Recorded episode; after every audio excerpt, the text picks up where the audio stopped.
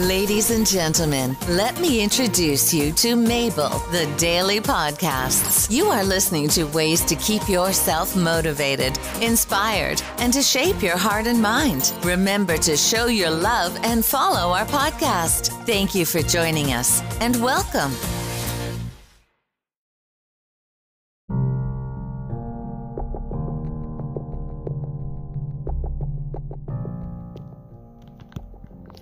Hi, everybody. Today we're going to talk about surviving your first post divorce or post separation holiday season. And it is from Knoxville Counseling Services.com, written by Emily Hurd. The holidays are upon us. Thanksgiving was next month. Christmas is around the corner. People are making plans and are feeling many emotions about this time of year excitement, overwhelm, stress, cheer, dread, and for many people, for various reasons, sadness and grief. If you're navigating your first post divorce holiday season or are in the middle of a divorce and have already established separate homes and may be sharing co parenting time with the kids, this time can be filled with a myriad of emotions. Children, minor or adult, may not be involved in your scenario, but if they are, it can add another layer to this complicated time. Regardless of where you are in your divorce journey, grief is likely to rear its ugly head even if you were the one who initiated and wanted the divorce. Even if your divorce was finalized in the spring and you have had amazing summer and fall seasons of growth, you can expect that there will be a twinge or more of sadness around this time of year. Or maybe you didn't expect it and are surprised it is happening. That is, unfortunately, the nature of grief. It comes and washes over us when we are least expecting it, reminding us of what we've lost, and it forces us to honor and process what we've lost. The holidays are about family, friends, connections, and traditions. What traditions did your family share? Were you particularly close to some of your in laws and looked forward to seeing them around the holidays? Whatever they are, there are traditions that you and your spouse and children established. Divorce forces you to say goodbye to those traditions, which is a major loss of what was and what would be in the future. We create and hold on to traditions because they bring comfort, familiarity, a sense of belonging, predictability, showcase our values, create meaning and memories, and pass on the rituals and customs from generation to generation. Without these traditions, we can feel a little lost and lonely. Our compass is no longer pointing us in the direction we need to proceed. Going back to being the one who initiated and wanted the divorce, you can still feel sad about the loss of the traditions around this time. 10 tips for surviving this holiday season. Number one, honor yourself and your needs. If this is a season where you need retreat, rest, and solitude, then honor that. Don't fill up your calendar and say yes to everything to avoid feeling the sadness because it will still be there and maybe stronger after the holiday season if you don't deal with it. If you're emotionally exhausted from everything that's happened over the last year or so and don't feel like putting on a happy face, then don't. Spend time cozying up on the couch and engaging in activities that recharge you. Isolating yourself completely during this time is likely to increase depression and loneliness. So have a balance of alone time and social time with those who are understanding and provide comfort. On the contrary, if you're the type of person who really recharges and gets energy from other people, then maybe you need to attend social events and do more activities a turkey trot, hiking, exploring new habits, etc. If you need more support from friends, ask to go to coffee. If you need limited time with your parents, set boundaries and leave early. You know you better than anyone and what will make you feel better. Be curious about your needs. Listen to them, honor them, and ask for what you need, want from others. Number two, Take a social media break. This time of year, our feeds are filled with seemingly perfect families in matching Christmas pajamas, a big Thanksgiving spread with 20 family members, family vacations to tropical locations.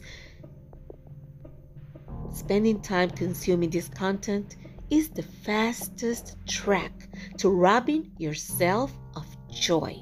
We get into compare and despair mode and feel as though we are the only one in our situation and everyone else's family is great and perfect. They are not. We all logically know that social media is everyone's highlight reel and the narrative they want you to believe about their life. But this is difficult to remember when you're seeing them all dressed in matching pajamas. Take a break. Do not torture yourself by looking at this. I promise you, you really won't miss a lot by deleting Facebook and Instagram temporarily, or maybe you decide you like life better without it, and you are more likely to be present in your own life. There is a plethora of research studies that show time on social media correlates with increased anxiety and depression. Doesn't take a rocket scientist to figure out why. Number three, spend time with your family and friends and pets.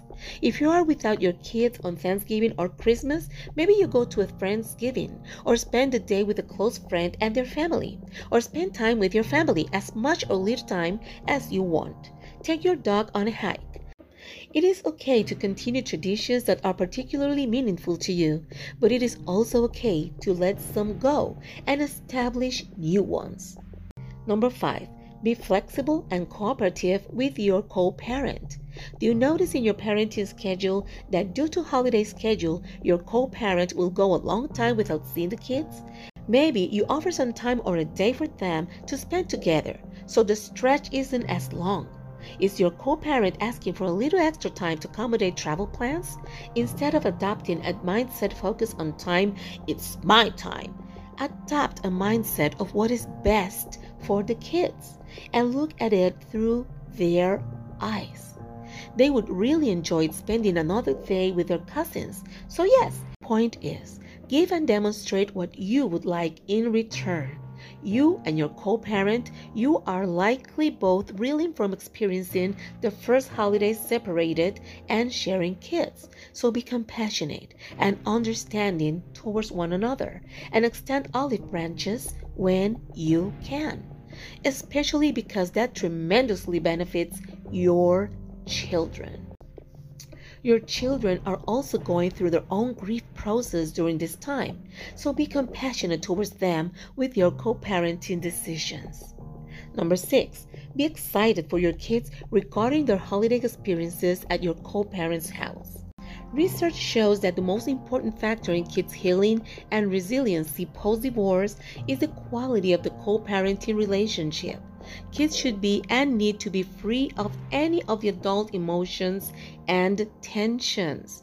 They need to be free to come back to your house and say, I had such a great time at mom's dad's for Thanksgiving. Santa brought me the most exciting gift at mom's house that took us on this amazing trip and have you be excited for them and responsive to their experience. Do not steal their joy.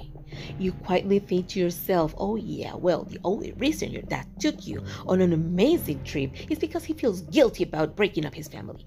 No, there is no room for that type of talk to your children around the holidays or ever.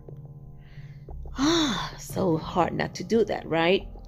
Don't make your sadness their emotional burden. This creates an enormous amount of issues, and I won't get on my soapbox about it right now.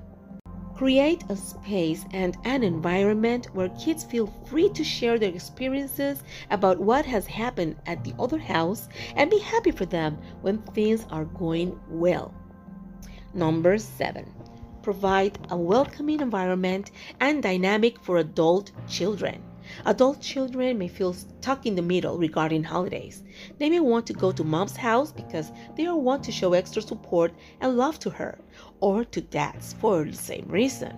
Or maybe they go to one parent's house because they are closer to their friends from childhood. Their reason for choosing one house over the other may have nothing to do with either of you individually or the divorce circumstances. And siblings may choose different houses. Or maybe they choose to not visit either parent to this holiday season. Whatever it is, give your children the space to make their own decision and respect if they choose to spend it with the other parent. Don't put your adult kids in the middle of your divorce. Number eight, allow yourself to feel all the emotions. Validate your experience. This is difficult to deny or pretend or convince yourself otherwise is invalidating your experience and will only make the emotions more intense. You may be tempted to numb those feelings with a drink, or shopping, or the internet, or whatever vice it is. But I promise you, those emotions will still be there after that temporary distraction has passed. Let the emotion come up, name it, feel it, and be compassionate towards yourself. It is okay to cry. It's okay to scream and be angry. It's okay to feel whatever it is. It's okay to be relieved that you don't have to spend another holiday at the least favorite's in law's house. Ride the wave of the emotion and it will pass. And you can tell yourself this is difficult, but not impossible. Number nine, volunteer.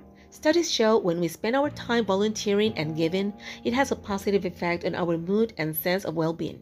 Oftentimes, we come into contact with people who are in less fortunate situations than us, and it reminds us of all we do have, and we become more grateful. Acts of kindness are one of the seven habits of happiness. Number 10. Practice gratitude.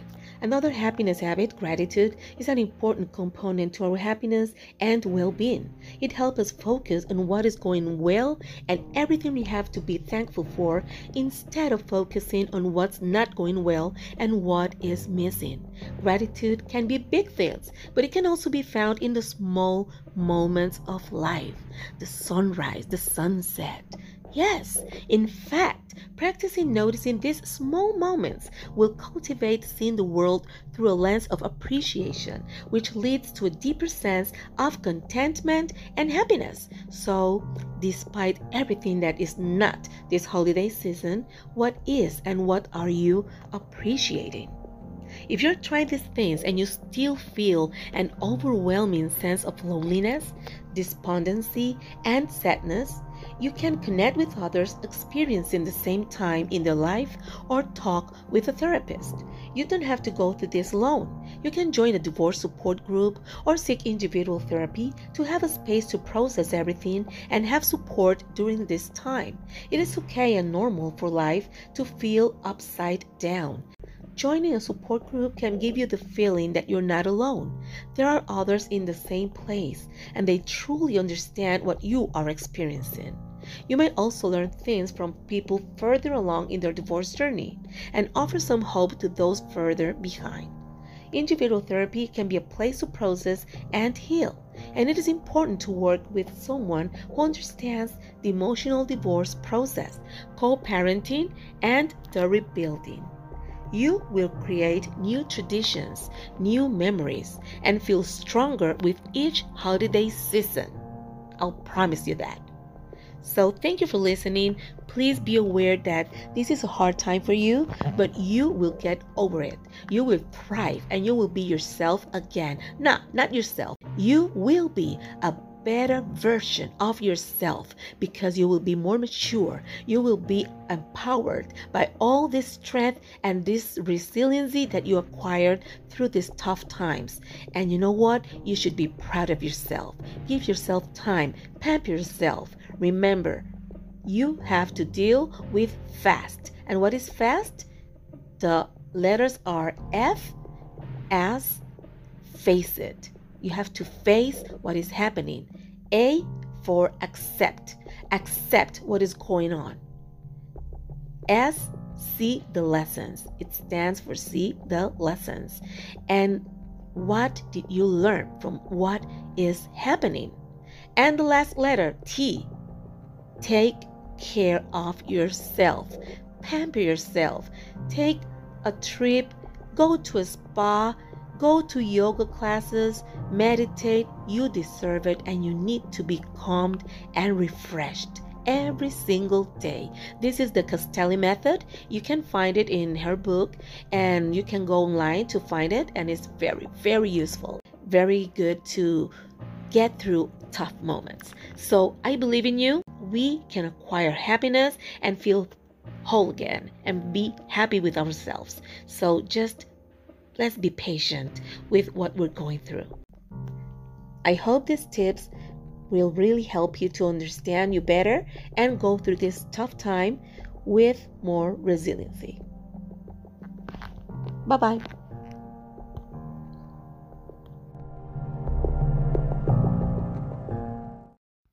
Hi, if you like this podcast, please share it with your family, friends, your Instagram, Facebook, WhatsApp status, whatever you have. And if you have someone that will benefit from this podcast or this episode, please share it and you will help them out. Thank you. Until next time.